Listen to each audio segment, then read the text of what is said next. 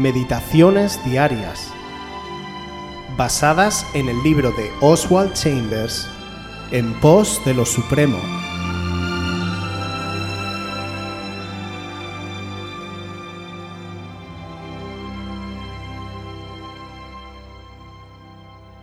La disciplina de la tenacidad espiritual. Salmo 46, 10. Estad quietos y conoced que yo soy Dios. Tenacidad es más que aguante. Es aguante combinado con la absoluta certeza de que lo que esperamos acontecerá. Tenacidad es más que seguir agarrado, lo cual pudiera ser tan solo la debilidad del temor de caerse. La tenacidad es el esfuerzo supremo de un hombre que se resiste a creer que su héroe pudiera ser vencido. El temor más grande que tiene un discípulo no es que pueda ser condenado, sino que Jesucristo pueda llevarse la peor parte.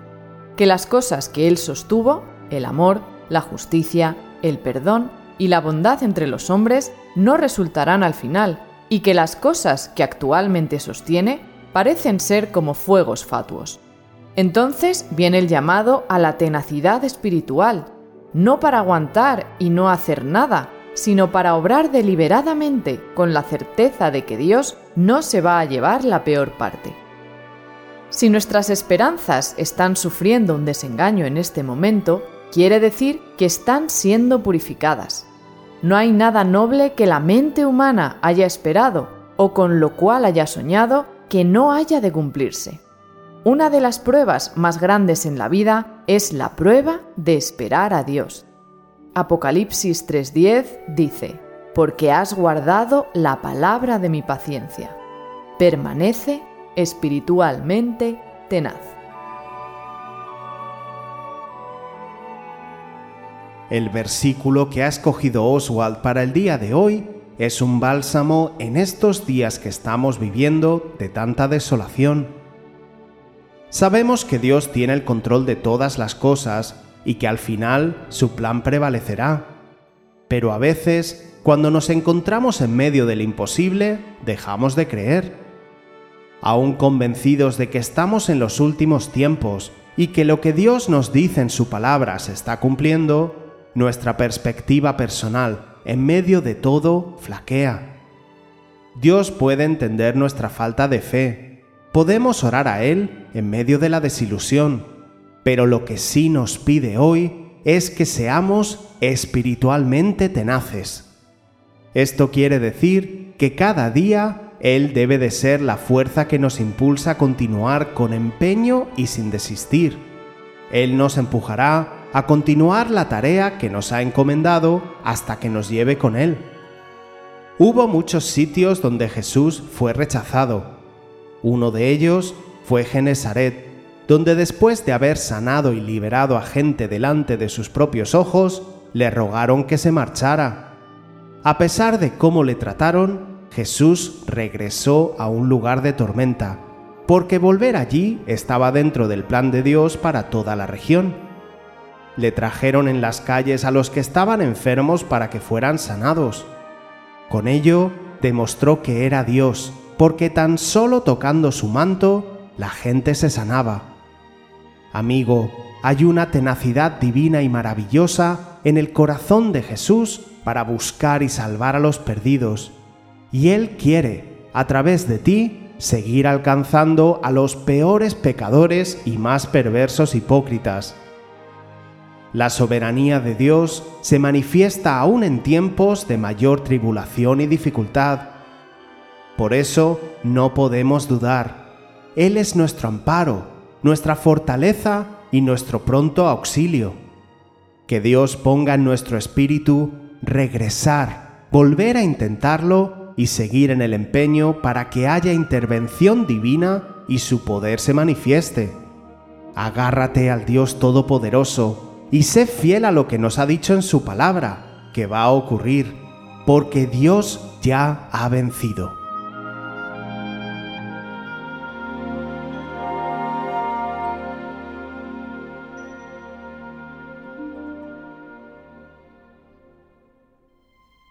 Si quieres volver a escuchar este devocional o cualquier otra de nuestras emisiones anteriores, puedes visitar nuestro canal de YouTube buscándonos como Aviva Voz FM.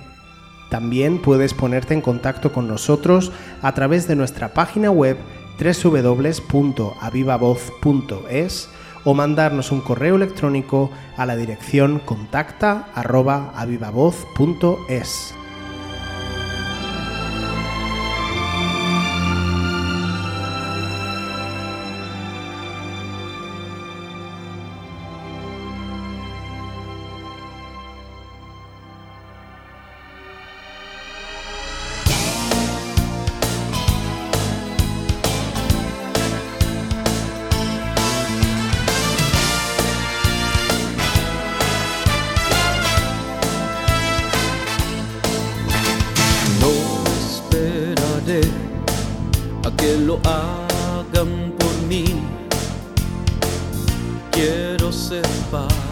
del cambio.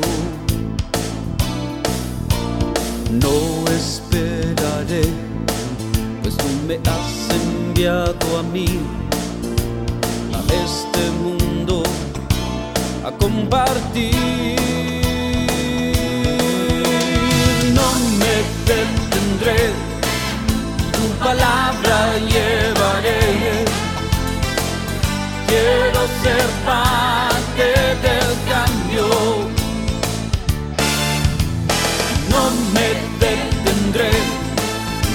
Lágrimas yo sembraré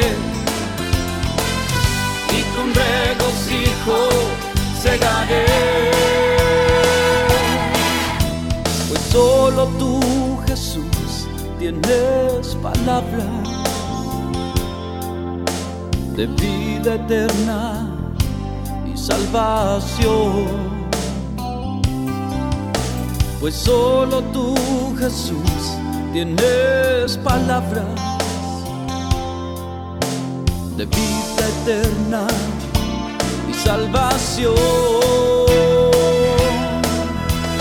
No esperaré a que lo hagan por mí. Quiero ser parte del cambio.